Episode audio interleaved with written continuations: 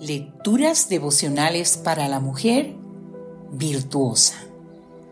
Cortesía del Departamento de Comunicaciones de la Iglesia Adventista del Séptimo Día Gascue en la República Dominicana. En la voz de Noemi Arias. Hoy, miércoles 31 de enero del 2024. Rabí. John Odberg dijo, Roma tenía ejércitos, Grecia cultura, Egipto riqueza. Israel tenía el libro. Un rabí conocía bien este libro. Rabí. Esta palabra aparece 15 veces en la Biblia, siempre en el Nuevo Testamento, específicamente en el libro de Mateo, Marcos y Juan. En todas las ocasiones se usa para referirse a Jesús, excepto en dos. Una excepción la encontramos en Mateo 23, 7, y es cuando Jesús, hablando en público, criticó a los escribas y a los fariseos, diciendo de ellos que les gustaba ser llamados rabí, pero advirtió a sus oyentes diciéndoles, no hagáis conforme a sus obras, porque dicen, pero no hacen. Obviamente aquellos maestros de la ley no eran auténticos rabís, la otra excepción la vamos a dejar pendiente hasta el final. Si trece veces se aplica el término rabí a Jesús, creo que debemos entender qué es un rabí para poder comprender mejor a Jesús. ¿No te parece?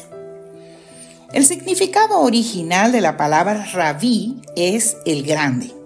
Obviamente se usaba para referirse a alguien muy respetado y del más alto rango. Cuando se llamaba rabí a alguien, se estaba reconociendo el rango superior de esa persona. En el judaísmo de los tiempos de Jesús, el significado de rabí había derivado a maestro y era la forma común en que los alumnos se referían a quienes les enseñaban, aunque no necesariamente esos rabís tenían que tener una educación formal. El término no tenía aún el matiz de una relación académica, sino de una relación de aprendizaje en la vida. Posteriormente pasó a aplicarse dentro del judaísmo a destacados maestros de la ley y ahora sí dentro de un contexto de educación formal. El maestro, el educador, el grande, ese es Jesús y reconocerlo como Salvador significa reconocer que necesitamos ser enseñadas, que necesitamos ser educadas, que le concedemos la autoridad para llevar a cabo ese proceso en nosotras. ¿Por qué? Porque Jesús es un rabí como ningún otro. Porque Jesús fue el ser más grande que ha existido según la Biblia, que es la autoridad más grande que tenemos. ¿Te sientes cómoda con ese tipo de relación maestro-alumna con Jesús? ¿O quién te está enseñando lo que sabes en la vida? Voy a retomar ahora lo que dejé pendiente en el primer párrafo.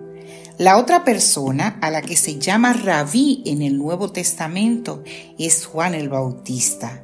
Lo vemos en el libro de Juan en el capítulo 3, versículo 26. ¿Casualidad? Lo dudo. Resulta que de él dijo Jesús que no ha existido ser humano más grande en la tierra. El libro de Juan, el capítulo 1, versículo 49 nos dice, Rabí, tú eres el Hijo de Dios, tú eres el Rey de Israel. Que Dios hoy te bendiga, mujer.